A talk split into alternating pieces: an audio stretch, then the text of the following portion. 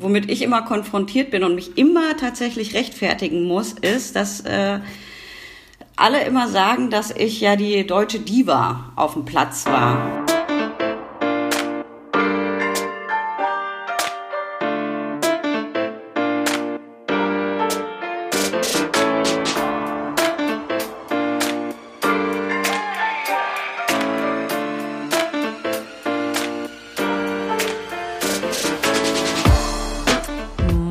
Boys and Girls. Heute haben wir wieder eine DFB-Folge am Start. Ihr habt es bestimmt geahnt. Und wer meine Gesprächspartnerin noch nicht kennt, der muss sie sich unbedingt hinter die Ohren schreiben.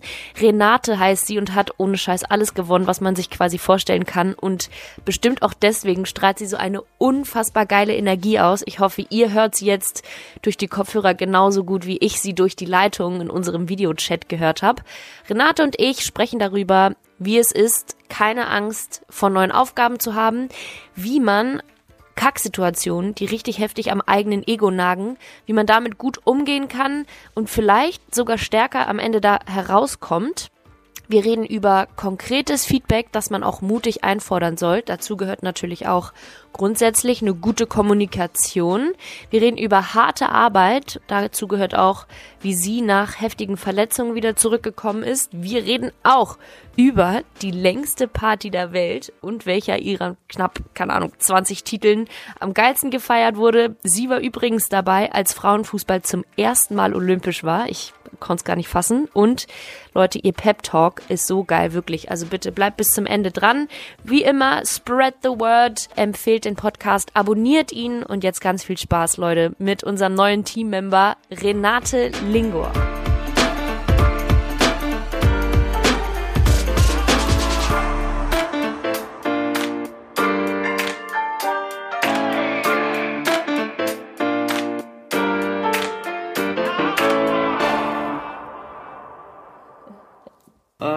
Was ja jetzt nicht ganz so sympathisch eigentlich ist oder dass man da jetzt nicht so der, äh, ja, so spricht die, die Spielerin, die äh, sich gerade mal im Mittelkreis bewegt hat, die an, anderen mussten für mich rennen und äh, ich durfte die Bälle verteilen und ähm, das war's. Und dann muss ich immer irgendwie so dagegen steuern und muss sagen, na ja, ganz so war's nicht, aber irgendwann mal, also habe ich dann auch äh, gelernt, dass, äh, dass man darüber lächeln kann und habe es dann einfach mal so hin hingenommen. Also so, dass das ist das, womit ich eigentlich relativ häufig konfrontiert bin. Das war aber nur auf deinen Spielstil bezogen oder auch auf, auf deine charakterlichen Eigenschaften? Naja, also, also ich hoffe tatsächlich, dass das nur mein äh, Spielstil war. Ähm, nee, also ich glaube, die, die war, äh, da, so sah ich jetzt nicht wirklich aus. Also ich bin ja doch, äh, äh, laufe durch die äh, Stadt sehr relativ sportlich, da wird das nicht so passen, sondern das war tatsächlich auf mein, mein Spielstil.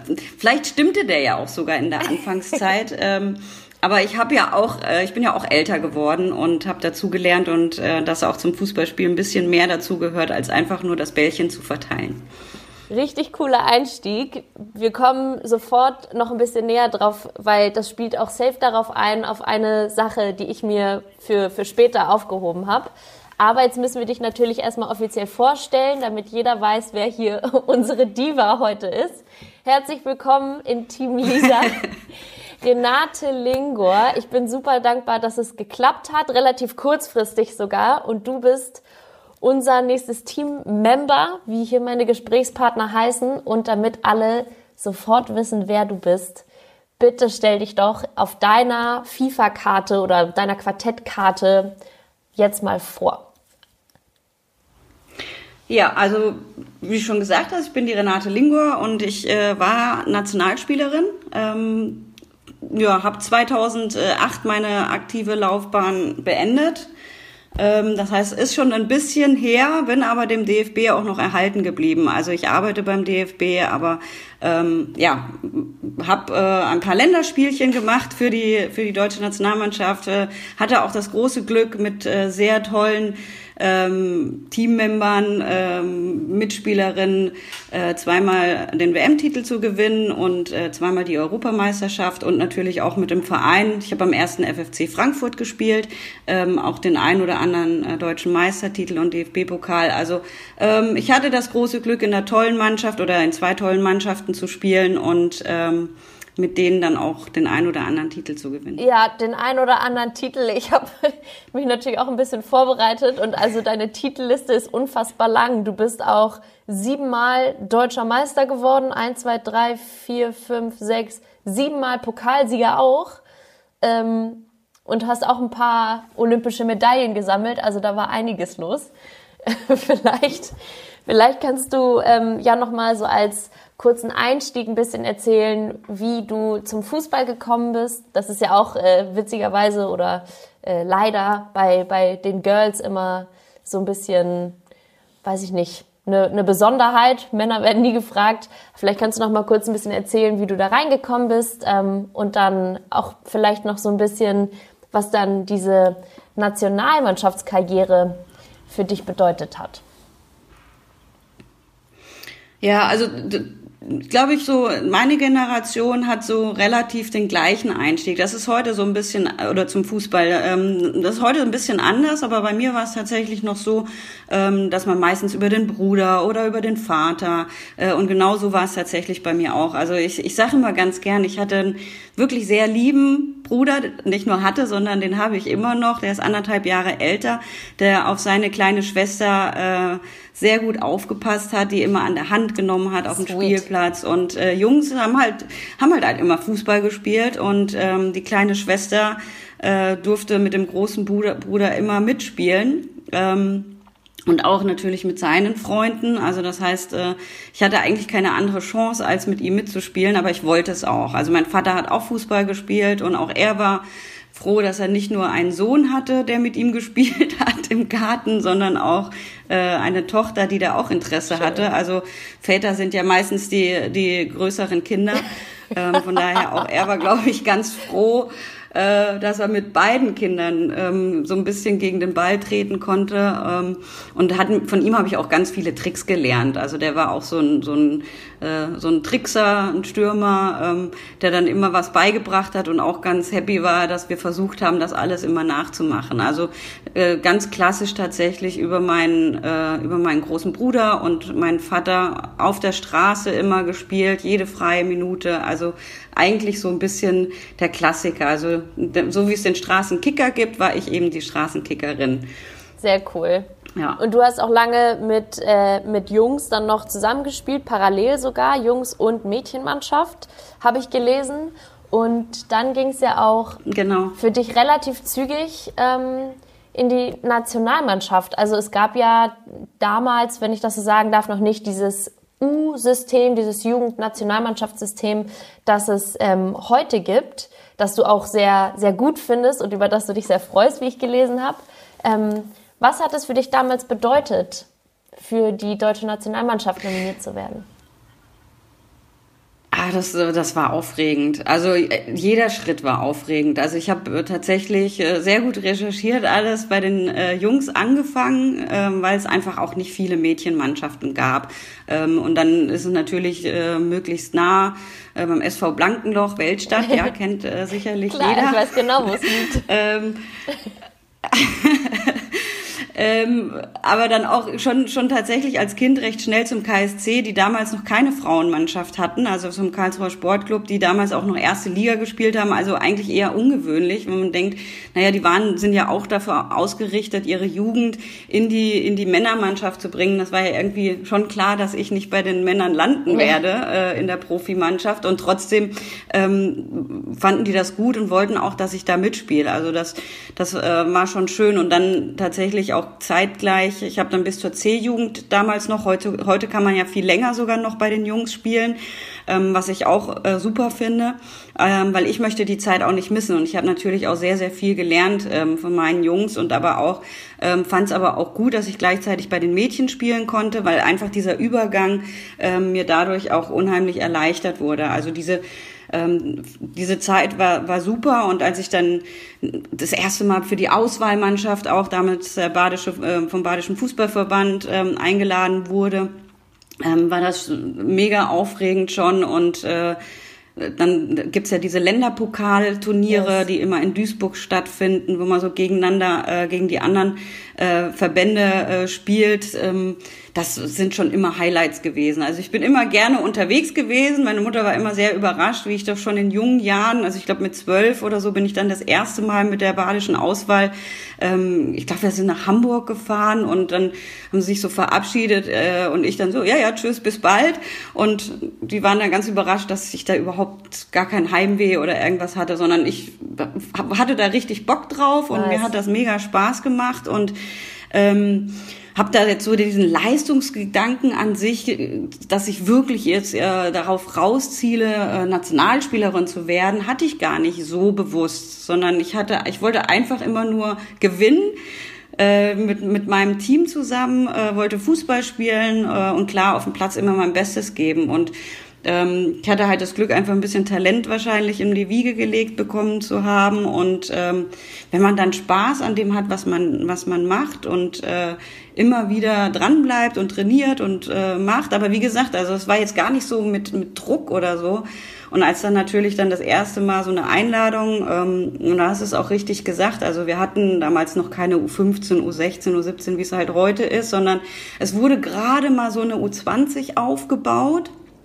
Ähm, da, da hatten, wurde ich auch schon eingeladen. Also das war tatsächlich noch mal kurz vorher und ähm, dann aber auch relativ schnell eben in die Nationalmannschaft. Also noch recht jung. Da hat man diese Erfahrung nicht gemacht und dementsprechend ähm, glaube ich, war, war es noch mal nervöser, weil man gar nicht so genau weiß, was einen ja. erwartet. Und wenn dann eben so so Größen da sind wie äh, damals auch noch Heidi Moore und äh, Sylvia Knight und wie sie alle heißen, ähm, ja, da, da, da ist man dann plötzlich äh, um nochmal so äh, drei Köpfe kleiner erstmal, wenn man da ankommt. Also das war schon sehr aufregend und ich war auch sehr aufgeregt. Also da, ich bin normalerweise oft äh, sehr selbstständig gewesen, aber da hat mich tatsächlich dann auch mein Vater hingefahren. Also einfach um mich so vielleicht auch noch mal ein bisschen zu beruhigen und ähm, ja, also das äh, weiß ich auch noch. Der, der Lehrgang war in Frankfurt und äh, da sind wir damals von Karlsruhe nach Frankfurt und das war schon, schon sehr aufregend. Ich hatte eine Mitspielerin, die da noch mit dabei war, die ist mitgefahren. Das war,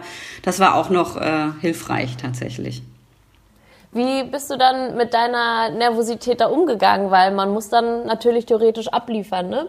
wenn man nicht sofort wieder ausgeladen werden möchte.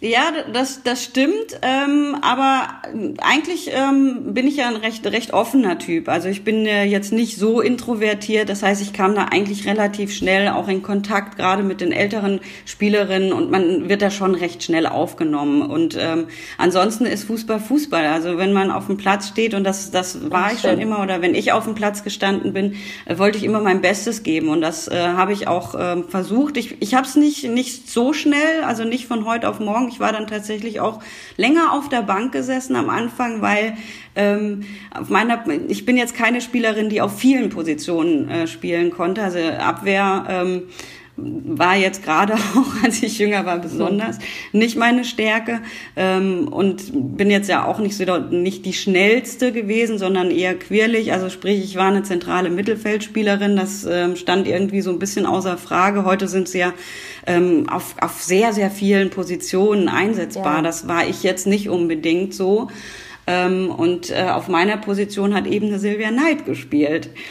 Und ähm, ja, so ein Captain wird halt nicht so häufig äh, ausgewechselt, nur damit ja. so eine kleine Renate Lingua mal einen Einsatz bekommt. Das heißt, ich saß ähm, so ein, schon relativ lang auf der auf der Bank erstmal, bis ich meinen ersten Einsatz hatte. Und das war dann tatsächlich auch, weil weil Silvia sich dann im im Spiel auch so ein bisschen verletzt hatte und da habe ich dann meinen ersten Einsatz bekommen. Ähm, ich fand es aber auch nicht so schlimm. Also für mich war es tatsächlich klar, will, will man spielen. Aber ähm, ich war einfach auch froh, dabei zu sein und diese Erfahrungen zu machen. Du hast vorhin gesagt, äh, du, du, auch so durch das Spiel mit deinem Vater und deinem Bruder bist du so ein bisschen zur Straßenkickerin geworden. Tatsächlich bist du ja aber wirklich bekannt für deine besonders gute Übersicht im Spiel und deinen tödlichen Pass, so kann man ihn nennen. Aber ähm, ne, diese, dieser Spielstil hat dir wahrscheinlich dann auch deinen Spitznamen oder dein, dein Vorurteil, die Diva, beschert. Und das war, das war ja auch für dich ein großes Thema, auch besonders in der Nationalmannschaft, richtig? Also das, das war auf jeden Fall ein Thema. Ähm, wie gesagt, also, also ich war halt die zentrale äh, Spielerin und ähm, hatte, wie ich es vorhin schon mal kurz erwähnt hatte, also diese Technik äh, einfach in die Wiege gelegt bekommen. Vielleicht auch von meinem Vater, der mir das schon relativ jung alles irgendwo gezeigt hat. Und ähm, ja, das ist natürlich hilfreich, wenn man das, wenn man so ein bisschen Spielverständnis halt von vornherein schon hat ähm, oder ja aus dem Augenwinkel möglicherweise. Also ich bin tatsächlich so ein, wie du es auch gerade gesagt hast, ähm, die die Dinge vielleicht ähm, recht schnell erkannt hat in der Spielsituation, was was ich äh, was aber auch für mich hilfreich war, weil ich jetzt, wie gesagt, also auch jetzt nicht die, äh, die schnellste Linearsprinterin mhm. war, mhm. sondern ich musste vielleicht auch einfach diese Dinge ähm, vor meinem Gegner erkennen, um eben diesen Tick schneller zu sein als, äh, als die anderen. Und ähm, ja, das war vielleicht auch mit ein Grund, weshalb ich, weil ich eben einen Schritt schneller war, vielleicht an die anderen, als die anderen, ähm, also in der Anfangszeit zumindest, äh, international ist es dann nochmal eine andere Hausnummer. Da habe ich ja. ja dann auch irgendwann mal lernen müssen, dass, dass ein bisschen mehr dazu gehört, als nur auf dem Bierdeckel äh, eine Spielerin schwindelig zu spielen. Das hat mir meine damalige Bundestrainerin, die Tina Teune, dann auch irgendwann mal genau so gesagt. Das reicht nicht nur äh, auf dem Bierdeckel rumzutanzen. Und ähm, ja, das, das, ich meine, es ist ja nicht nur eine Person gewesen, die gesagt hat, du bist die kleine Diva, die den Ball verteilt, sondern ähm, das haben ja mehrere gesagt. Und irgendwann mal macht man, wenn man ein bisschen zuhört, sich darüber doch auch seine Gedanken. Und ähm, ja, habe dann auch versucht, tatsächlich so ein bisschen mein Spiel mal ein bisschen umzustellen im Dienste der Mannschaft. Ich hoffe, das ist mir gelungen also genau darauf wollte ich äh, hinaus. Ich habe ein, ein Zitat rausgefunden, rausgesucht von Tina Teune eben. Das, also, ne, ich habe es jetzt abgeschrieben, vielleicht hat sie es ein bisschen anders gesagt. Wenn du nicht als ewiges Talent enden willst, musst du anfangen, richtig zu arbeiten. Und wenn ich das jetzt auch richtig wiedergebe, dann hattest du auch noch mal kurz eine, eine Pause in der Nationalmannschaft. Ich glaube genau aus diesem Grund.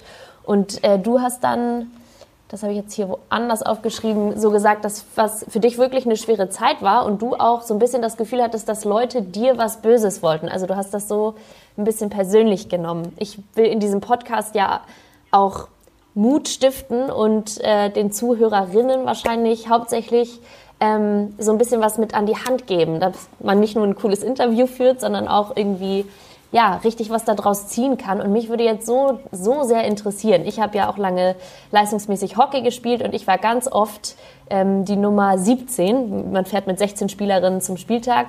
Und das war so scheiße für mich. Und ich habe genauso viel gearbeitet wie alle und war immer dann gerade nicht mit dabei oder hatte immer die undankbaren Jobs und so. Und das hat immer an mir genagt. Und ich würde gerne von dir wissen, was würdest du jetzt als Tipp mit auf den, auf den Weg vielleicht auch so ein bisschen geben, wie man aus so einer Scheißsituation, die so krass am eigenen Ego nagt, am Selbstbewusstsein, weil es geht ja um eine grundsätzliche Veränderung hier, wie man da stärker draus hervorgeht und nicht irgendwie den Kopf, Kopf wow, jetzt nochmal, den Kopf in den Sand steckt, sondern ja. daraus Kraft, Kraft schöpft und weitermacht. Also, ähm, wichtig, also wichtig für mich war, glaube ich, in dem Moment, ähm, dass ich eine Trainerin hatte, die mir wirklich auch, die hat nicht gesagt, hier, wenn du als ewiges äh, Talent, also die hat das genau so gesagt, aber sie hat okay. so nicht nicht so entlassen. Also sie hat jetzt nicht gesagt, hier, wenn du nicht als ewiges Talent enden willst, dann musst du dein Spiel umstellen und toi toi toi.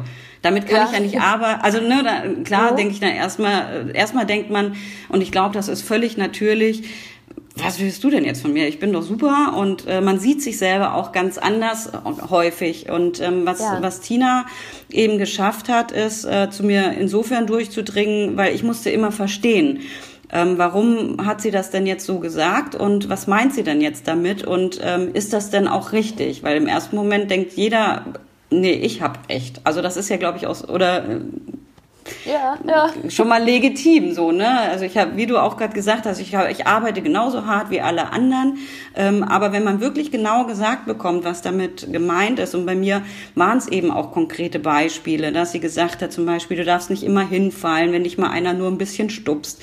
Ähm, ne? Ah, sowas also auch. Weil, ja, konnte, konnte ich vielleicht auch schon mal ganz gut, sondern musst auch dagegenhalten, du musst für die Mannschaft, und mir wurde das auch bebildert. Also ich, ich, ich habe ein ganz gutes Beispiel auch, ähm, bei, von einem Länderspiel, wo ich danach richtig kaputt war und fertig und dachte, mein Gott, ja, heute warst du echt gut. Nach dem Spiel sagt Tina zu mir, das war richtig scheiße. Also ich übertreibe jetzt einfach mal, ja, das ja, war richtig ja. schlecht. Und dann da habe ich auch gedacht, ja, was, was, was will die denn? Ja, ich bin richtig fertig, ich bin gerannt wie eine Wilde. Und dann hat sie mir im Video gezeigt, ja, du bist zwar gelaufen, aber das war total schwachsinnig alles. Also das war völlig uneffektiv und, und ich habe das dann gesehen und habe gedacht, ja, eigentlich hat sie recht. Und auch gerade mit dieser Pause, ähm, die sie dann gesagt hat, ihr, du, damit du einfach nicht immer hinfällst, damit du gegenhältst, du musst so ein bisschen, ich bin ja recht zierlich gewesen, recht klein, hatte jetzt auch nicht so viel Gewicht, ähm, weshalb man vielleicht dann auch schon mal ein bisschen schneller fällt.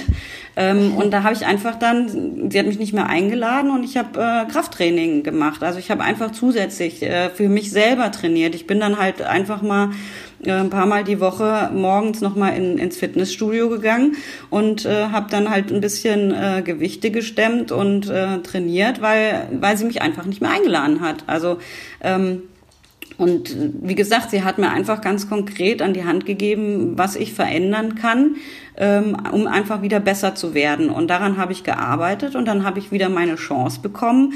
Und tatsächlich von da an, also es war genau 99, 2000, also nach der WM 99, da hatte ich jetzt nicht so viele Spielanteile. Ähm, ich bin immer mal wieder eingewechselt worden, aber ich war jetzt keine Stammspielerin. Und ich glaube, was aber auch Tina wollte, war, dass ich eben nicht die Nummer 12, 13 bin, sondern eben mich, die hat irgendwas in mir gesehen. Ähm, und deswegen hat sie eben das auch gemacht und tatsächlich war es dann so. Von da an, also Sydney 2000, ähm, bin ich dann zur Stammspielerin gereift und das habe ich tatsächlich ihr zu verdanken. Also was ich an die gerne an die Hand geben möchte, ist nicht zu verzagen. Also einfach weiter an sich zu arbeiten, vielleicht auch mal nachzufragen, wenn man genau diese Hilfe erstmal nicht bekommt, also wie ich sie eben ganz konkret bekommen habe, ähm, nochmal zu sagen, ja, was, was ist es denn konkret, was ich verändern vielleicht muss äh, oder was, was könnte ich denn machen, um besser zu werden? Und ähm, wirklich auch sich, sich äh, selbst zu hinterfragen und äh, immer wieder weiter an sich zu arbeiten. Und dann wird die Chance für jeden vielleicht auch kommen da ziehe ich jetzt raus, vor allem, wie wichtig ein, ein konstruktives Feedback ist. Und wie wichtig Definitiv. das aber auch ist, mit, mm, mit der richtigen Einstellung daran zu gehen. Eben das nicht persönlich zu nehmen. Also wahrscheinlich nimmt es jeder persönlich im ersten Moment.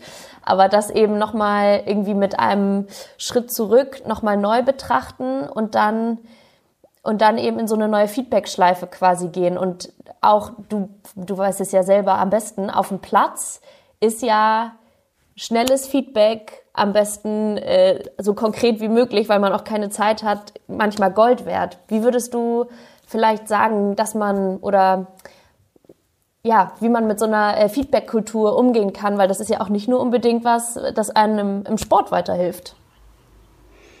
Ähm, also ich glaube, wichtig ist, und ich bin jetzt auch keine, keine äh, Königin davon, ähm, direkt äh, äh, immer Ja und Arm zu sagen, sondern ich bin äh, tatsächlich, und das kommt manchmal auch gar nicht unbedingt so gut an, ich bin ähm, gerade raus. Ähm, ich, ich sage eigentlich relativ äh, offen oder ähm, auch wenn, wenn ich was nicht so gut finde ähm, und, und bin sehr, sehr direkt. Ähm, das, das ist schon mal was, wo man auch jetzt unabhängig vom Sport äh, in, der, in der Gesellschaft ähm, ja schon mal auch verurteilt äh, wird, dass, dass man schwierig ist ja, einfach. Ähm, aber ähm, ja, am Ende des Tages stehe ich da einfach zu. Das ist mir lieber als, äh, als Menschen, die nichts sagen und dann hintenrum immer ganz, äh, ganz viel machen. Ähm, das, das bin ich nicht so sehr, sondern tatsächlich eher so, ich bin, bin aber auch schon mal eine, die relativ schnell bellt,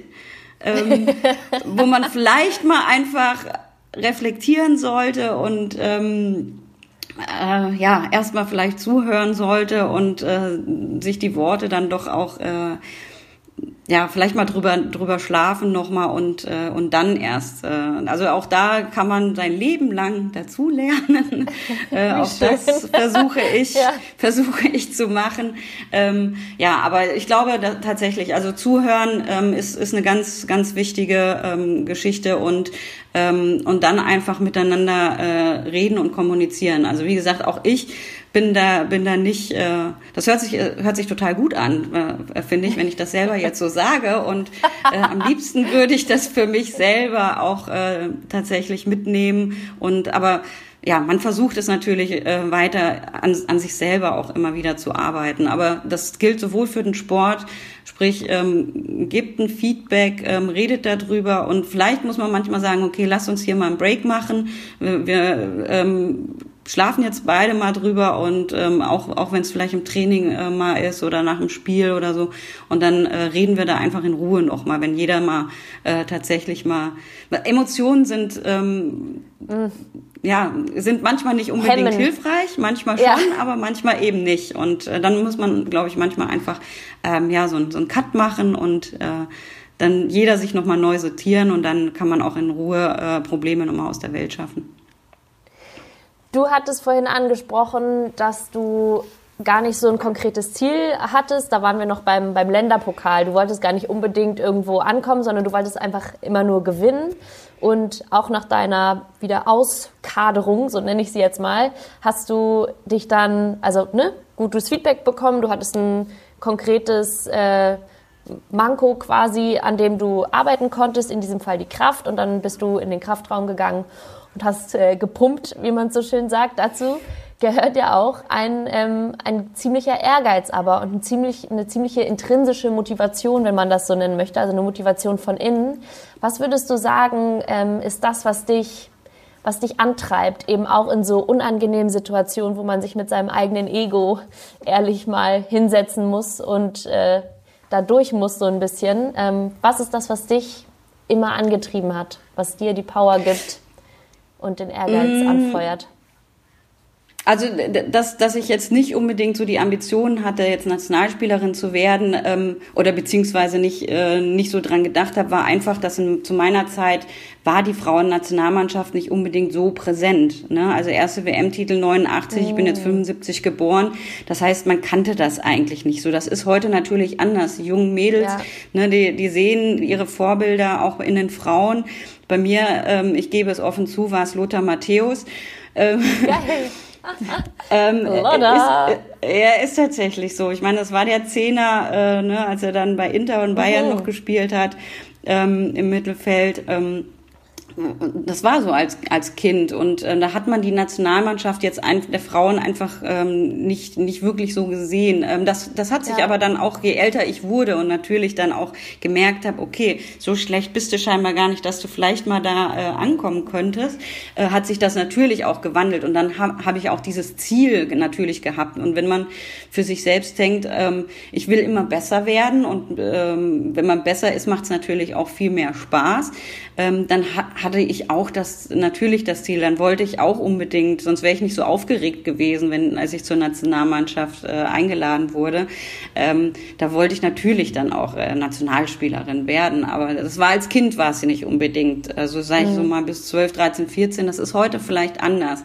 Ähm, und, und angetrieben hat mich tatsächlich dann auch ähm, dieses Ziel, äh, ich möchte Nationalspielerin werden, ich möchte besser werden und dann natürlich auch, ähm, weil man dieses, dieses Mannschaftsgefühl, also egal wo ich unterwegs war, mir hat das einfach Spaß gemacht, ne, mit der Auswahl äh, unterwegs zu sein, ne, damit, weil da ist man ja nicht nur immer mit seiner Mannschaft, sondern dann ist man auch mit denen, gegen die man spielt, wieder äh, ein, ein gemeinsames Team und ähm, das war mein Leben. Also das, äh, ich bin da so gern immer hingefahren, ich bin immer gerne zum, wenn wir, wenn wir ein Training hatten auf der Sportschule mhm. Schöneck bei uns damals noch, ähm, da hatte ich richtig Bock drauf. Wenn mich, wenn mich mein Vater den Turmberg hochgefahren hat, ähm, da hatte ich richtig, habe ich mich richtig gefreut einfach darauf. Das war für mich ähm, mein Leben. Und deswegen, je mehr ich natürlich davon kriegen konnte, und das sind eben dann Nationalmannschaft oder äh, Auswahl, ähm, Einladungen,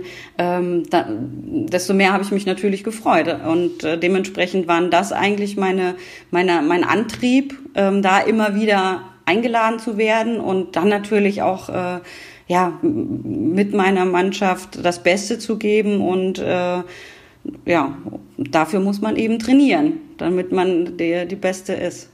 oder dazu beiträgt, sagen wir mal, äh, dass, man, dass ja. man am Ende dann als Sieger vom Platz geht. Dafür hat ja. man es gemacht.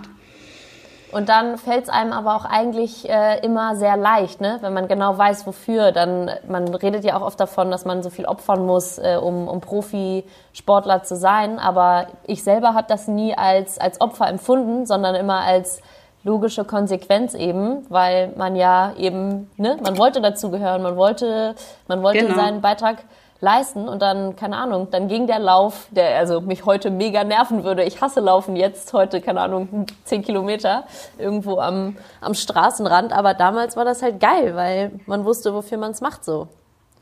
Das stimmt. Also ich muss, ich muss aber zugestehen, also so Kraftraum und ähm, was weiß ich, äh, hier der, der Ausdauerlauf, den man zusätzlich nochmal im Wald machen musste oder vielleicht noch für sich selbst irgendwelche komischen Sprinttrainingseinheiten, äh, das habe ich nicht gern gemacht. Also das war dann wirklich so, okay, das gehört jetzt halt einfach dazu, weil du musst ja in die Vorbereitung ein bisschen vorbereitet reingehen. Also das, das war nicht meins, sonst wäre ich wahrscheinlich bei der Leichtathletik gelandet. Also äh, richtig Bock hatte ich immer auf Training. Das hat, hat von mir aus dann auch ja. drei Stunden dauern dürfen, das, äh, das Fußballtraining.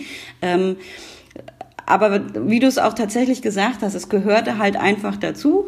Ähm, auch wenn man es dann schon mal nicht so gern gemacht hat, aber ähm, dieses Übel hat man dann schon mal mitgenommen. Aber die Trainingseinheiten, ob wir jetzt jeden Tag trainiert haben, ähm, ja, im Winter war es vielleicht mal so, wenn es dann mhm. irgendwie uselig mhm. und kalt war und man irgendwie, ich finde ja, wir sind nun mal eine Outdoor-Sportart. Ja, klar. Ähm, äh, draußen irgendwie äh, am besten der Rasen war noch gefroren und äh, dann die Handschuhe und Mütze und dann da so trainieren.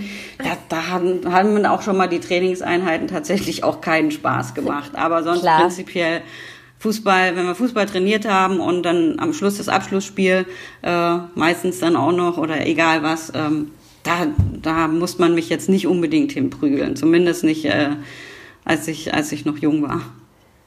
Ein, ein gutes Pferd springt nur so hoch, wie es muss. Ich zahle gerne ins Phrasenschwein ein. Nee, tatsächlich, aber das, so, das, das war so am Anfang so ein bisschen, bis eben die ja. Tina Teune dann irgendwann mal gesagt hat, okay, äh, da du musst noch ein bisschen mehr machen. Ja, fang mal an zu Renare. arbeiten, genau. Ja, genau cool. so war's. Aber dann lief's ja auch. Und so diese diese ja un, unschöne Arbeit nennen wir sie jetzt mal spielt natürlich auch eine große Rolle, wenn man von Verletzungen wieder zurückkommen möchte. Und das war bei dir ja auch. Äh, ich habe jetzt nur zwei, zwei sehr garstige äh, im, im Kopf. Und zwar einmal nach der, nach der WM, ziemlich genau warst du verletzt. Und dann direkt nach der Recovery von dieser Verletzung hast du dir wieder einen reingehauen. Wie bist du oder wie stehst du quasi zum Thema Verletzung? Weil da spielt ja auch wieder der, der mentale Part eine Riesenrolle, dass man eben durchhalten muss, dass man die Scheißeinheiten durchzieht, auch wenn man keinen Bock mehr hat. Wie war das für dich? Ja, also ein, eine Verletzung hast du tatsächlich sogar noch, äh, oder meine erste, ähm, das war 97, da habe ich mir zwei Wochen oder drei Wochen vor der Europameisterschaft, deswegen habe ich tatsächlich nur zwei EM-Titel, weil 97 mm. ähm, habe ich mir einen Fuß gebrochen. Ähm, ähm, und das, das war insofern sehr bitter, ähm, weil du so kurz vor, vor so einer äh, ja, Europameisterschaft, klar. du bist mit der Mannschaft äh, quasi schon diese ganze Vorbereitung durchgegangen ähm, oder hast dafür geackert und so kurz vorm, bevor es losgeht, ähm, habe ich mir den Fuß gebrochen. Da, da war ich aber eigentlich auch noch jung. Also das war einfach nur so, da war ich einfach nur traurig. Ne? Da war ja. es jetzt nicht so, dass ich danach dann irgendwie gesagt habe, so jetzt muss ich kämpfen, um wieder Anschluss zu finden, sondern das war einfach selbstverständlich. Ne? Ich hab, das war dann halt so und dann fängst du halt so nach und nach an. Ähm, tatsächlich das, was du jetzt auch gesagt hast, also meine schwerste Verletzung hatte ich ja 2,8 ähm, mit der, mit der Schulter oder zu einem wirklich total sehr ungünstigen Zeitpunkt, weil ich ja wusste, dass ich 2,8 meine Karriere beende. Also es war auch klar jetzt, äh, dass das meine letzte Saison äh, für meinen Verein, den FFC Frankfurt, in dem ich halt nun mal auch zwölf Jahre gespielt habe, also keine kurze Zeit. Äh, und dann wirklich das letzte Spiel für diesen Verein vom Platz getragen werden zu müssen und nicht selbstständig vom Platz gehen zu können, das, das war zum einen bitter und dann hatte ich halt einfach vor, meine Karriere bei den Olympischen Spielen mit einem Angriff auf Gold am Ende nochmal irgendwie zu, zu beenden und ähm, da, das war schon schon sehr bitter, weil wirklich auch die meisten ähm, eigentlich fast alle nicht daran geglaubt haben, dass ich es bis zu den Olympischen Spielen ähm, schaffe, aufgrund der Schwere ähm, der Verletzung. Ich hatte ja eine, eine Schulter-Eckgelenksprengung, also quasi ähm, Tossi 3 nennt sich das, und äh, hatte nicht wirklich viel Zeit. Also acht Wochen waren es bis zum Start der Vorbereitung. Und ähm, ich, da hatte ich auch wieder Leute an meiner Seite ähm, und dazu zählt äh, Dr. Ingor Tusk, der mich operiert hat, der auch in Kontakt war mit mit dem Arzt der Handballnationalmannschaft, auch mit dem mit mit unserem Arzt von der Frauennationalmannschaft, aber gerade aus dem Handball, ähm, weil auch der der Florian Kehrmann war es damals, genau die gleiche Verletzung hatte und er einfach ah. wissen wollte, was er gemacht hat ähm, bei ihm und sich einfach erkundigt hat. Also er hat sehr, sich sehr viel Zeit genommen und ähm, überlegt, ähm, was man im günstigsten Fall eben machen kann, damit ich möglichst schnell wieder trainieren kann ähm, ja. mit, mit dieser Schulter. Und ähm, der hat dann auch da, tatsächlich ein Experiment, das, äh, also eine OP-Methode angewandt, die bis dato noch keiner gemacht hat ähm, weil ich sonst wahrscheinlich zeitlich nicht geschafft hätte. Und das, also er ist eigentlich einer gewesen, dem ich das zu verdanken habe, doch noch einen, einen guten Abschluss meiner Karriere zu haben. Nice. Und der zweite war tatsächlich auch mein, ähm, mein ähm, meine Reha, ähm, die haben sich so mega viel, viel Zeit genommen für mich. Also ich war wirklich jeden Tag acht bis zwölf Stunden in der Reha. Auch Samstag, Sonntag What? haben sie dann ja, also ich, klar, ich saß dann auch schon mal dort rum, weil ich konnte jetzt auch ähm, nicht immer hin und her fahren. Also ich saß dann mal, habe dann mal eine Mittagspause gemacht und äh, oder mal zwei Stunden bis dann die nächste Behandlung. Ja, Aber krass. ich war relativ schnell auch, also ich habe so ausdauertechnisch nichts ver verloren, weil ich jeden Tag auf dem Rad war, also in, mit dem Arm halt in der Schlinge. Das heißt, ich konnte zumindest im ja, Flow ja. bleiben und ähm, es musste eigentlich nur dran gearbeitet werden, dass der Arm wieder wieder gut wird und am Ende natürlich auch der Kopf, weil ähm, hinfallen dann da drauf auf so eine auf so eine Verletzung, die du vorher hattest, das muss ja aus dem Kopf auch erstmal raus. Voll, ja, ja, und ja. Ähm, das haben sie einfach mega hingekriegt und äh, da bin ich auch bis heute äh, so unendlich dankbar, dass, dass ich das geschafft habe. Und äh, auch, auch die Silvia Neid, die mir nie, nie Druck gemacht hat, die zwar gesagt hat, okay, du mhm. musst äh, klar in, in der Vorbereitung, ich kann dich nicht mitnehmen, wenn du, wenn du noch kein Fußball trainiert hast und auch äh, eins gegen eins äh, nicht gemacht hast. Also das hat sie schon gesagt, aber sie hat gesagt, nimm dir die Zeit und ähm, ähm, wenn du jetzt sechs Wochen äh, nicht Fußball trainieren kannst, also in der du einfach jetzt die, die Reha machst, dann ist das halt so. Ne? Fußball spielen kannst du, aber du musst fit bleiben. Und genau das war mein Vorteil, glaube ich, auch, dass ich einfach an der Technik jetzt nicht so ja. Probleme habe, da recht schnell wieder reinzukommen, sondern wirklich achten musste, dass ich nicht zu so viel ähm, an, an Grundlagenausdauer und diese Geschichten verliere. Ja, ja. Und ähm, ja, aber wie gesagt, also ich hatte wirklich ein tolles Reha-Team und auch äh, mein Arzt, der mich da, der, die mich da unterstützt haben. Und da sind wir wirklich wieder Kommunikation, man muss miteinander reden, ähm, immer wieder äh, die Unterstützung haben. Das, ich hatte wirklich in meiner ganzen Karriere Trainer, ähm, meine Eltern, mein Bruder, Leute an meiner Seite, die mich mit allem, was ich gemacht habe, unterstützt haben. Und ähm, oh, das, ohne das geht es tatsächlich in meinen Augen auch nicht. Du hast gerade noch einen interessanten Punkt angesprochen, mit dem ich so ein bisschen in die Gegenwart springen würde gerne. Du hast deine erste Verletzung angesprochen, die kurz vor der EM war. Und du meintest, es ist halt mega kacke. Klar, so kurz vorm Turnier, man ist schon so irgendwie in der Zone. Man bereitet sich natürlich auch in ganz anderen zeitlichen Skalen quasi vor. So ein bisschen erging es ja jetzt der aktuellen Nationalmannschaft auch. Die hatten sich äh, gefreut, dass es losgeht. Jetzt wurde die EM nochmal verschoben. Ähm, vielleicht kannst du, weil wir uns ja auch äh, unterhalten, weil jetzt das 50. Jahr Frauenfußball in diesem Jahr gefeiert wird. Vielleicht kannst du noch mal so ein bisschen sagen, wie sich für dich vor allem in der Nationalmannschaft das Ganze ähm, verändert hat. Ich hoffe natürlich zum Positiven, wo vielleicht noch deiner Meinung nach an ein paar Schrauben gedreht werden könnte und äh, was du den Mädels bei der EM zutraust. Also ähm, es hat sich schon extrem viel gewandelt. Also das ist ja das Gute. Also es geht einfach weiter, ähm, sowohl ich meine, man kann ja Parallelen zum Männerfußball häufig auch ziehen. Also ich will nicht so gern das äh, immer vergleichen, weil ich weil ich es doof finde, aktuell sowieso die aktuellen Mannschaften zu vergleichen. Dafür sind wir einfach erst 50 oder schon, wie man sind, oder erst 50 ja. Jahre alt. Äh, die, die Männer sind über 100 Jahre alt. Und wenn man einfach diese Zeitspanne aber einfach auch sieht, äh, wie rasant sich der Frauenfußball in diesen 50 Jahren entwickelt hat. Äh, und selbst von meiner Zeit, ich meine, ich habe hab vorhin zwar zu Beginn gesagt, äh, es ist schon lange her, dass ich aufgehört habe, aber so lange dann auch wieder nicht. Ja. Und auch da hat sich ex, äh, extrem gewandelt, also auch mit ähm, mit der Wiedererkennung der Spielerinnen. Also ähm, mhm. das, wie gesagt, also ich, als ich angefangen habe, ähm, weil wir ja einfach auch im, im Fernsehen nicht so präsent war. Ich kannte die Nationalspielerin erstmal noch nicht als Kind, ähm, weil, weil man sie einfach nicht gesehen hat. Heutzutage haben, haben die Mädels die, äh, die Nationalspielerin als Idole und eifern denen nach und äh, dementsprechend haben die Spielerinnen heute auch äh, noch eine, noch eine viel höhere Bringschuld irgendwo. Also hört sich ja. jetzt negativ an, aber ich meine das im positiven Sinne. Ne? Nö, sie, sie, ja. sie können gerade diese jungen Mädels unheimlich pushen und ähm, ja, ihre Vorbildrolle einfach auch nutzen. Ähm, die, sie sind ähm, athletischer geworden heute auch. Ne? Man, die, die Vereine sind professioneller geworden. Ähm, die haben unheimlich viele Möglichkeiten, unsere Nationalspielerinnen jetzt. Von daher, äh, ich, ich wünschte mir natürlich auch zu meiner Zeit, äh, dass, dass das eine oder andere ähm, Ne, ich weiß, wir haben Trainingslager in, in Hessen irgendwo, das hatte auch seinen Charme, ne, irgendwo auf dem, auf dem Dorfverein gemacht.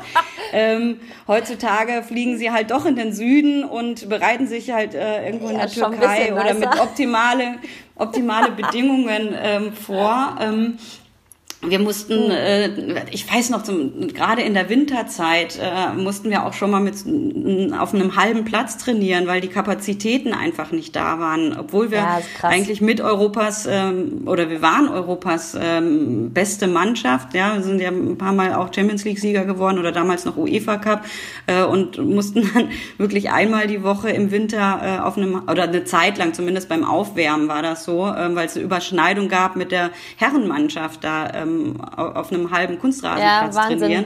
Kann man sich eigentlich ähm, gerne vorstellen.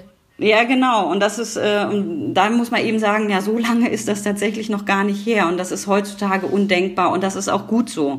Weil ähm, um professionell arbeiten zu können, müssen die, müssen die infrastrukturellen Voraussetzungen einfach gegeben sein. Und ja. ähm, das, ob man jetzt nach Wolfsburg oder, oder nach, nach Bayern auf den Campus äh, da schaut, das ist schon das ist schon richtig gut. Und das muss auch so sein, wenn man international einfach mithalten will.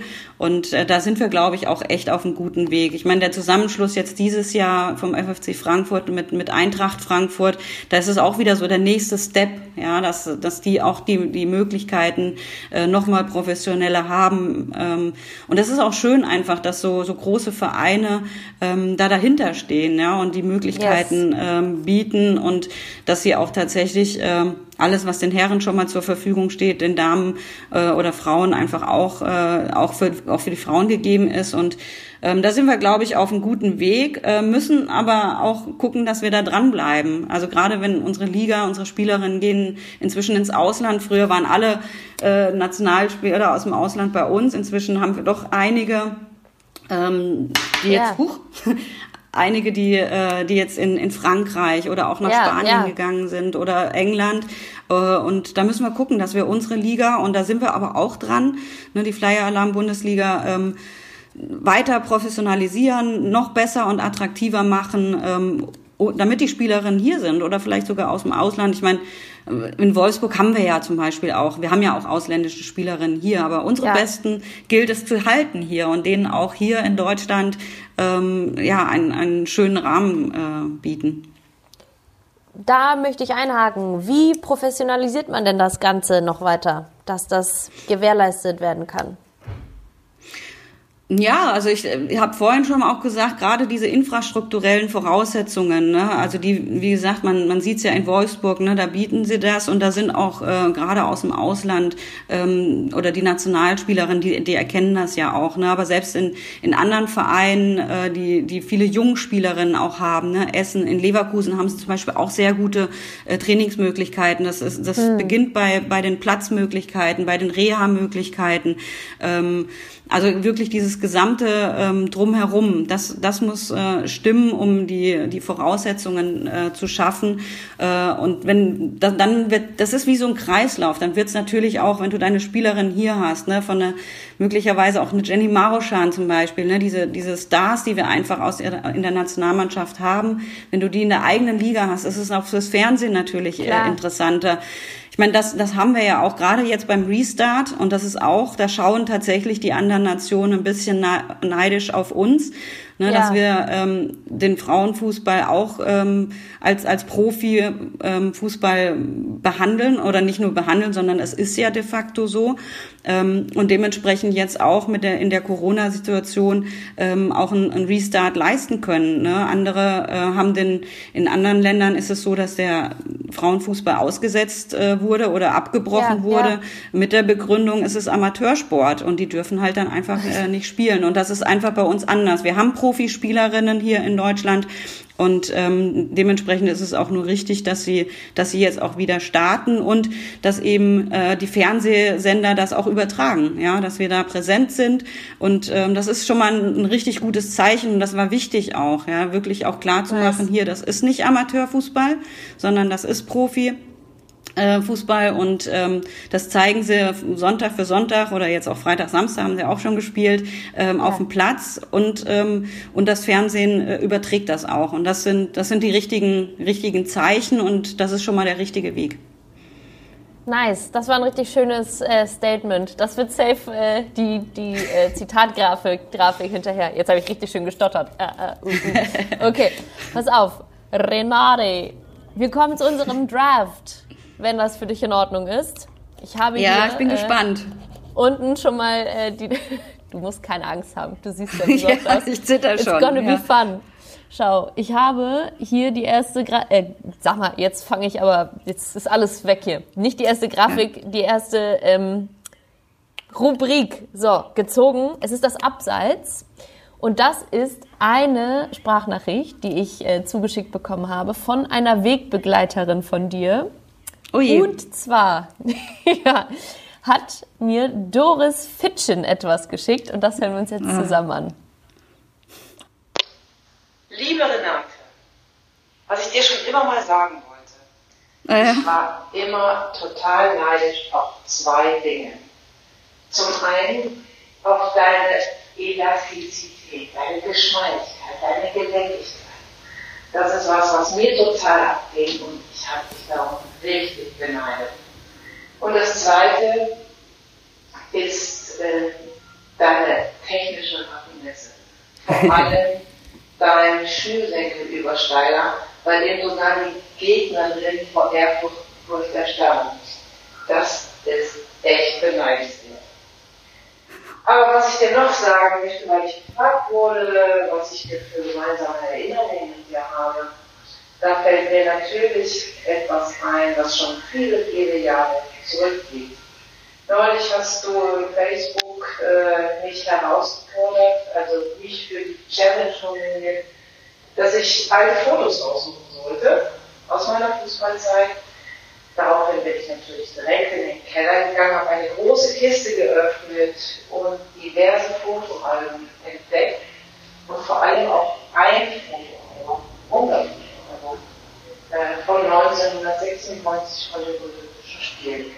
Und ich habe da wieder durchgeblättert. Du weißt, ich habe auch ein Foto äh, aus diesem Album äh, in die Challenge mit aufgenommen, nämlich das, wo wir alle in diesen tollen Kleidern da standen.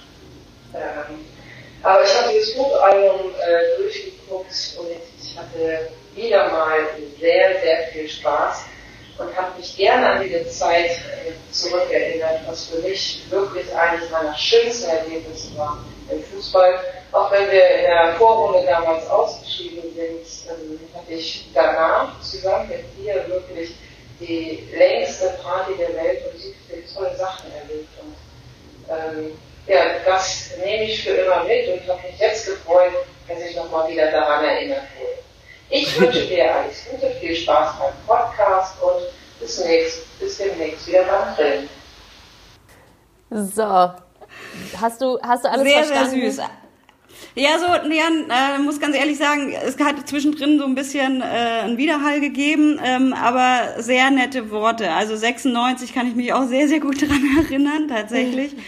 Äh, ich bin, ich freue mich sehr, dass, äh, dass äh, Doris äh, das, oder dass ihr Doris äh, damit reingenommen habt oder dass du Doris damit reingenommen hast. Aber wir haben wirklich eine lange Zeit äh, sind wir gemeinsam einen Weg gegangen und äh, das erste hatte ich tatsächlich nicht nicht verstanden gehabt. Das zweite, dass sie auf meine technische Raffinesse äh, sehr, sehr neidisch war. Ähm, gibt deine, aber auch deine Beweglichkeit, das war noch das. Deine Beweglichkeit auf dem Platz. Also du warst ja smooth ja. unterwegs. Das, ja, das, das, äh, ja, wie gesagt, also Linear-Sprint war nicht so meins, aber ich, ich konnte so, ich, ich konnte mich recht häufig ganz gut um mich selbst drehen. so. Pirouetten-Style. Ja. Aber ich hätte, ich hätte auch gerne Doris äh, Kopfballstärke mitgenommen, aber ähm, die brauchte ich vielleicht nicht so sehr, weil ich dann oder oder sie haben gedacht, nee, Kopfball lassen wir bei ihr mal sein, lassen wir sie die Freistöße schicken, äh, schießen ja. und die Eckbälle, dann nee, haben wir sie aus der Mitte da raus. Also da, da beneide ich tatsächlich Doris um ihre Kopfballstärke. So, worum du jetzt aber sehr äh, elegant, wahrscheinlich so elegant, wie du dich auf dem Platz bewegst, raus, rumherum geredet hast, ist die längste Party aller Zeiten nach den Olympischen Spielen 96 war's. Was war da los? Da war, ähm, das war so, dass wir, also 96 war Frauenfußball ja zum ersten Mal olympisch und ähm, wir sind leider, da waren auch nur acht Mannschaften und ähm, wir sind sehr, sehr unglücklich tatsächlich äh, wegen eines Tores. Ähm, ausgeschieden und es war oder es ist ja immer noch so, dass der Frauenfußball ja nicht direkt im olympischen Dorf ist, sondern wir haben, glaube ich, in Washington, in Birmingham, äh, weiß ich gar nicht wo noch, ähm, gespielt und waren noch gar nicht in Atlanta und sind schon ausgeschieden. Und ähm, uns wurde aber dann doch von der deutschen Olympiamannschaft das Angebot gemacht, dass wir ähm, auch, weil der Flieger ist für den Rückflug ja eigentlich schon auch so vorgebucht, dass du ähm, länger im Turnier bleibst, möglicherweise. Ja. Und auch die Plätze sind ja schon mal reserviert. Weil es hätte ja sein können, dass wir da noch hinkommen oder ähm, dementsprechend wurde uns das freigestellt, ob wir nach Hause fliegen möchten oder äh, oder, oder eben noch ins Olympische Dorf nach Atlanta. Und ähm, es waren tatsächlich nur drei Spielerinnen, inklusive und, und auch vom ganzen Team nur drei Spielerinnen, die gesagt haben, nee, also ich war bei den Olympischen Spielen, aber noch gar nicht bei im, in, in, ja, krass. in, in der Stadt selbst. Geblieben. Ja, und, äh, und das waren Dagmar Pohlmann, Doris und ich. Und äh, ja, und mit Doris, wir haben ja auch ein, ein äh, danach dann auch ein Zimmer geteilt, vielleicht weil wir da auch angefangen haben, uns wirklich gut zu verstehen. Und wir sind dann tatsächlich da ins Olympische Dorf eingezogen und ähm, Geil. haben eigentlich nur auf dem Zimmer unsere Taschen abgestellt. Wir wurden dann auch zu anderen Sportlern, also wir waren mit den Fahrradfahrern oder mit Fahrradfahrerinnen, haben wir dann quasi mhm. so ein Apartment geteilt und wir haben dann wirklich nur unsere Taschen abgestellt und sind dann erstmal ob Juck gegangen und haben mal geguckt, Geil. was Atlanta so zu bieten hat. Und das haben wir dann eine Woche lang gemacht. und äh, hatten dann auch wirklich auch das Glück, dass, ähm, dass, dass so die, die äh, ja, die Organisatoren der deutschen Olympiamannschaft dann auch ein bisschen Mitleid mit uns hatten, so das erste Mal dabei und keine Betreuer dabei, keine Trainer, die ja. Armen und ja, wollte dann mal was gucken? Und dann haben wir tatsächlich auch so das ein oder andere Ticket bekommen, um mal Handball zu ah, gucken. Ah, und wir waren bei der Leichtathletik äh, irgendwie so 50 Meter von 100 Meter Sprintfinale der Herren gesessen. Also das war, das war schon sehr, sehr aufregend. Und wir haben tatsächlich auch danach ein Album äh, zusammen gemacht mit, mit Fotos davon. Und ähm, dann bei der Nationalmannschaft, immer wenn dann eine neue junge Spielerin kam, dann mussten, haben wir der immer dieses Album vorgelegt. und gesagt, die mussten dann immer herhalten, hatten wahrscheinlich gar keine Lust dazu. Und ja, wir ja. beide dann immer, weil wir einfach so ähm, ja, so, so begeistert davon waren, von, von, der, von dieser längsten äh, ja, Party nach einem Turnier. Das äh, war wirklich ein sehr, sehr schönes Erlebnis und wir, wir lachen auch heute noch über die Dinge, die wir da so angestellt haben und gemacht haben. Ja.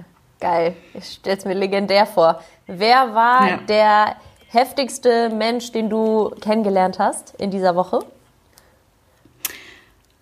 Oh, puh, das, also tatsächlich, die, was, was man nicht vergisst, ist die, bei diesem 100-Meter-Finale, ähm, wenn du da in einem Stadion sitzt, ähm, also da, da ist wieder wirklich der Sport. Also das, das ähm, ja, das Anschauen von anderen Sportarten, anderen Sportlern, mit denen mitfiebern, ähm, ja. die noch einfach im, im Turnier äh, sind, ne, oder auch in, in ihren Wettkämpfen. Ähm, da sind wir doch auch einfach noch der Sportler und sind wirklich auch dankbar, dass wir diese, diese ähm, ja, Möglichkeit bekommen haben, äh, die Tickets und da einfach äh, mit dabei zu sein und zuzugucken. Also das ist schon Gänsehaut. Also egal, ob es jetzt in der Handballhalle ist ähm, oder äh, gerade da, dieses 100-Meter-Finale, wenn da 100.000 Menschen in einem Stadion und du kannst wirklich, und da äh, zahle ich jetzt auch gerne ins Phrasenschwein ein, ähm, eine Stecknadel fallen lassen ähm, auf der anderen Seite des Stadions und du hörst die. Ähm, da ist, und gerade da war es auch so spannend, weil es gab ja diese ähm, Atlanta 96, ähm, wo der Start irgendwie dreimal wiederholt werden musste, dann die Disqualifikation. Ähm, das war schon wirklich also diesen, diesen Moment da zu sehen, alle springen auf, also beim Startschuss, ne, alle sitzen und plötzlich springt das ganze Stadion auf und das ganze dreimal. Ähm, das, das sind schon Momente, die, ähm, das weiß ich wie heute noch. Also das vergisst man so schnell nicht. Ja. Geil, ich glaub's. Ich habe es jetzt auch ein bisschen gefühlt gerade, obwohl ich ja. da noch nicht so am Start war. Richtig gute äh, Antwort. Nächste Kategorie ist das Shootout. Das ist die Schnellfragenrunde, die ich vorbereitet habe. Nicht lange nachdenken, einfach raushauen die Antwort. Das ist gar nicht uh. meine Stärke. Perfekt. Dann wird's ja richtig gut. Nee, ich habe mir was Gutes überlegt, no worries. Soll ich anfangen? Ja, gerne. Ja, ich, sonst ja. kann ich den Trommelwirbel auch nochmal auspacken. okay. Also, Weltmeister 2003 oder 2007? Drei. Hm nochmal ähm, diesen Titel, Weltmeister 2003, oder nochmal beste Hallenspielerin aller Zeiten werden? Drei. Das ist ein, fair, fair. Kommentieren darf ich es auch nicht. Ja, doch, klar, darfst du gerne. Ich kann, ich kann das gerne kommentieren. Also 2003 ist schon, äh, also wir waren einfach ein geiles Team und das hat keiner erwartet. Also das ist halt einfach, das war so unser Startschuss und deswegen erinnert mich dann mit 2-3, ähm, das, das ist, das steht da schon mal so über allem. Ähm, ja. Beste Hallenspielerin aller Zeiten ist Halle ist insofern geil, weil ich einfach mega geil gerne in der Halle gespielt habe und am okay. Ende des Tages geht's um nicht wirklich was, sondern da geht's wirklich nur um den Fun. Aber ja. das ist halt was komplett anderes. So, das nur als Kommentar dazu. Ja, ist gut. Nee, ist alles gut. WM oder Olympia? Im Fußball leider WM. Also auch das darf ich kommentieren. Ähm, Olympia ist geil, ähm, gerade so Sydney, wenn du wenn du mit den anderen Sportlern, wir haben da halt in Sydney auch ein, ein ähm, äh, Gruppenspielen waren früher da und dann haben wir Kontakt zu den, zu den anderen Sportlern gehabt. Das haben wir ab 2-4 gar nicht mehr gehabt, 2-4 und 2-8. Und dann ist, ist man so ein bisschen außen vor. Ne? Als, okay. als, klar ist es, kämpft man gemeinsam für die Medaillen, aber du bist in einer anderen Stadt erstmal, deine Vorbereitung, bist bei der Eröffnungsfeier nicht dabei. So, und dann mhm. ist der WM-Titel im Fußball halt nochmal so, da hast du einfach den Fokus einfach nur auf deine Sportart. Ja, ist fair. Und jetzt äh, haben wir eigentlich mit dem, was wir davor besprochen haben, meine nächste Frage ein bisschen ausgehebelt. Ich stelle sie trotzdem. Von Sorry. allen Titeln, nee, ist gut. Von allen Titeln, die du gewonnen hast, welche Feier fällt dir als erstes ein? Oh. oh. Also, ne? Sieben deutsche Meisterschaften, sieben äh. Pokaltitel. Die waren alle irgendwie legendär. Ja, ich glaube ich. Du hast durchgefeiert, so viele Dinge hast du eingesammelt. Ja, und vor allem waren die auch alle echt richtig gut. Also auch, ähm, aber zwei, drei, zwei, drei ähm, gehört da schon. Da waren meine Eltern auch in den USA und ähm, wir haben dann am Ende sogar, dann kamen die Schweden, die waren dann auch woanders sogar vorher noch und die haben dann am Schluss dann bei uns noch mitgefeiert. Also ah, zwei, geil. drei, ja, doch zwei, drei war, war auch schon eine richtig gute Feier. Ja, aber so habe ich mir das auch noch gar nicht überlegt. So eigentlich gab es immer was zu feiern bei dir, ne? Ja, 2.5 war auch gut. Da haben die Norweger halt mitgefeiert. Also EM 2.5, da kamen dann die Norweger irgendwie mit dazu. Also das ist auch für den Frauenfußball, um das nochmal zu sagen, einfach was Besonderes. Ne? Dass man zwar Gegner ist, aber ähm, am Ende dann doch sich wieder in die Augen gucken kann und sogar gemeinsam einen ersten und zweiten Platz äh, zusammen feiern ja, kann. Finde ich gut. Nächste Frage ist, Athletin oder Botschafterin? Ähm, früher Athletin, heute Botschafterin. Beides also, finde ich, find ich fair. Würdest du dich beschreiben lieber als Leader oder als Follower?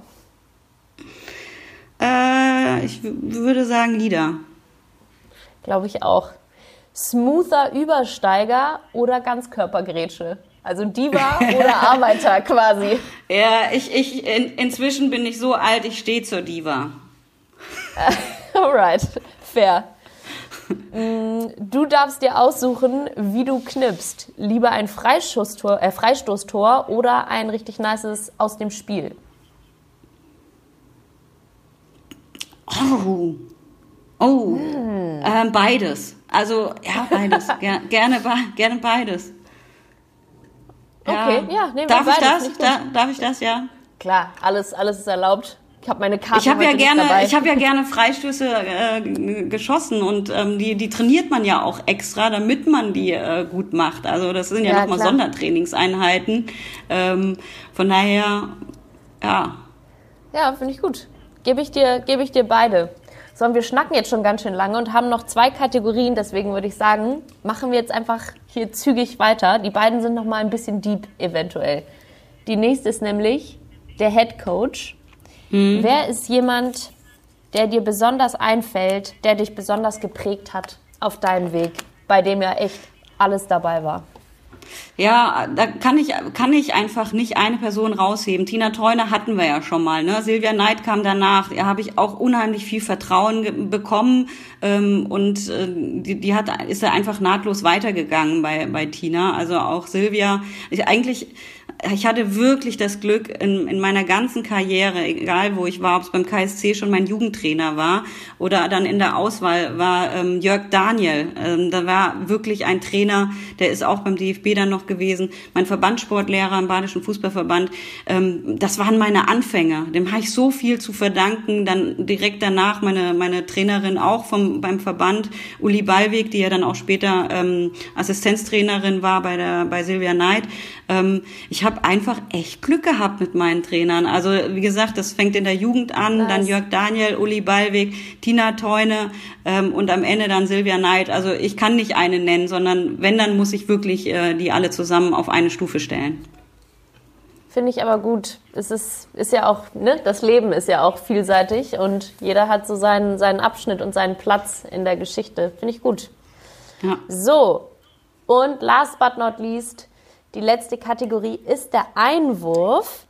Da bist du jetzt nochmal gefordert. Ich hatte letztens ähm, eine Aufnahme, da hat sie gesagt, äh, du bist ja hier der Podcast, bei dem alles ausgelagert wird. also jetzt musst du nochmal ran. Ähm, welches Thema muss deiner Meinung nach nochmal jetzt eher, eher kurz und knackig, aber dennoch angesprochen werden? Ähm hm, also es ist es ist schwierig, glaube ich, jetzt irgendwie äh, jetzt auf diese ganzen alles, was wir jetzt mal hatten in meiner Karriere, jetzt irgendwie was anderes, aber wo wir gar nicht oder was was jetzt gar nicht so da, da mit dabei war, war einfach die so ein bisschen angeklungen, ne? Welche welche ähm, Verantwortung haben die Nationalspielerinnen heutzutage? Mhm, und ähm, das waren wir, waren, das hatten wir ja vorhin so ein bisschen, ne? Äh, Lieder, äh, ob ich mich eher als Follower oder Lieder sehe. Ich äh, habe hab Lieder gesagt, jetzt weil nicht weil weil ich finde, dass es eben negativ ist, wenn man Leader ist, sondern ja, nee, weil man diese nicht. Verantwortung hat. Und äh, eigentlich sollte jede Nationalspielerin ähm, ein Leader sein, auch für, für die jungen Mädels. Einfach zu sagen, hier, macht macht was und ähm, glaubt an euch also weil weil gerade und da komme ich so ein bisschen in diese gesellschaftspolitische Ebene wir, wir spielen nicht oh. nur Frauenfußball sondern wir haben auch ähm, Frauen ähm, im Fußball, die, die, die weiterkommen müssen ähm, oder ja. einfach ihre, ihre Rolle ähm, ja, in, in Führungspositionen möglicherweise ähm, einnehmen können. Äh, und das ist, äh, glaube ich, eine große Verantwortung, die wir, die wir haben und ähm, die man, die es gilt zu erwähnen einfach, ne, wirklich, ähm, dass, dass jedes Mädel egal in welchem Bereich, nicht nur was den Fußball angeht, sondern ähm, wenn es etwas möchte, ähm, dranbleiben soll, sich nicht irgendwie, wenn, wenn Steine schon mal in den Weg gelegt ähm, werden, ähm, ja, dazu verzagen, sondern äh, weiterzumachen. Ähm, wenn man an sich glaubt oder wenn jede Spieler oder jedes Mädchen an sich glaubt, kann sie alles erreichen. Und wenn sie Ärztin werden will, kann sie Ärztin werden. Und wenn sie zur Polizei möchte, kann sie zur Polizei gehen. Also jede Frau und jedes Mädchen so, hat das Recht, das zu machen, was es gerne machen möchte. So fing es im Frauenfußball auch an. Ja, das, das, da musste man eben am Anfang ein bisschen kämpfen und jetzt äh, sind wir schon auf einem sehr, sehr guten Weg. Und ähm, von daher finde ich, dass, dass das wichtig ist, dass, dass wir das transportieren, dass wir eben an einem gewissen Punkt angekommen sind, weil andere da waren, die für uns gekämpft haben. Und ähm, auch jetzt sollte man nicht aufhören oder sollten wir nicht aufhören, ähm, daran zu arbeiten, dass äh, wirklich jeder das erreichen kann und jedes Mädchen das erreichen kann, was es möchte. Amen. Das war das perfekte Schlusswort. Normalerweise endet die Folge immer, dass ich nochmal sage, okay, und du schließt die Folge mit einem Motivationstalk, mit einem Pep-Talk an die Hörerin. Das hast du jetzt perfekt schon gemacht. Tausend Dank. Genau, genau das ist der Grund, warum ich diesen Podcast mache. Genau das ist die Message, die ich an die Girls da draußen senden möchte. Bleibt dran, zieht durch, egal was gesagt wird, weil jeder alles werden kann. Ist geil. Renate. Das freut mich. Tausend Dank. Es hat mir unfassbar viel sehr, sehr gerne. Spiel, Spiel Spaß gemacht. Zum Schluss packe ich nochmal den Stotterer aus. Perfekt. Viel Spaß gemacht. Ich danke dir für deine Zeit, für deine Energie auch. Ich habe es voll gefühlt durch den Computer. sehr tausend, gerne. Tausend Dank. Pass auf dich auf. Vielleicht bis bald. Ja, dir auch. Viel Spaß noch weiter mit deinem Podcast. Das ist eine mega Geschichte. Also bleib auch du dran. Thank you. Bleibe ich. Danke, okay, Renate. bis dann. Ciao.